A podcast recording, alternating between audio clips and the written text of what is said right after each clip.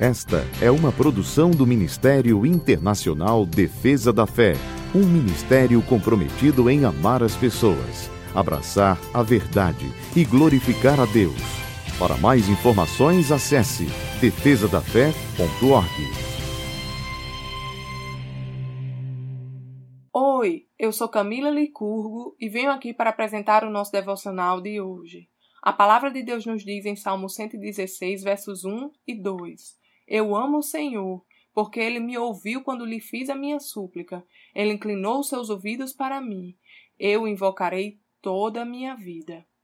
Muitas vezes nós construímos uma imagem do nosso Deus distante de nós. Por vezes achamos que, por ele ser tão grande e poderoso, nós nos perdemos em meio à imensidão de sua criação. Mas isso não representa nem de longe a verdade. A palavra de Deus nos diz que ele é Deus de perto e não de longe. Ele está perto de nós.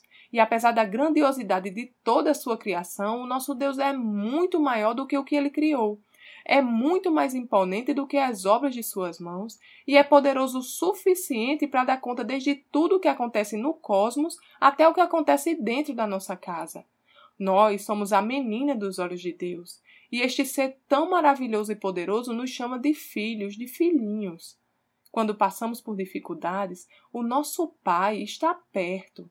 Ele está bem juntinho de nós e se inclina para ouvir a nossa oração.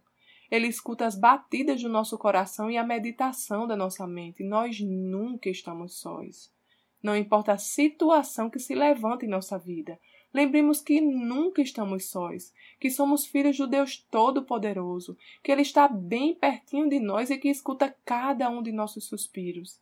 Invoquemos sempre o nome do nosso Senhor. Ele nos ama e tem zelo pela nossa vida.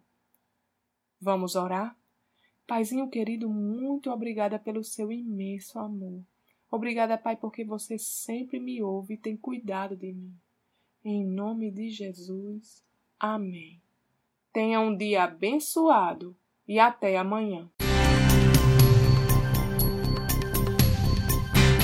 Essa foi uma produção do Ministério Internacional Defesa da Fé, um ministério comprometido em amar as pessoas, abraçar a verdade e glorificar a Deus.